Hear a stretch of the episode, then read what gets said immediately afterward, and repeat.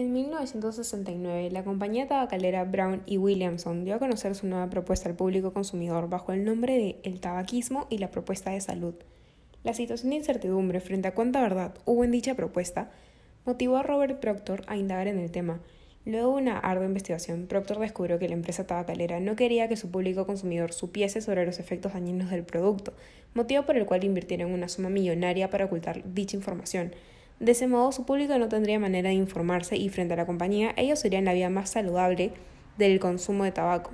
En base a esa investigación, Robert Proctor creó el término agnotología o difusión deliberada de ignorancia.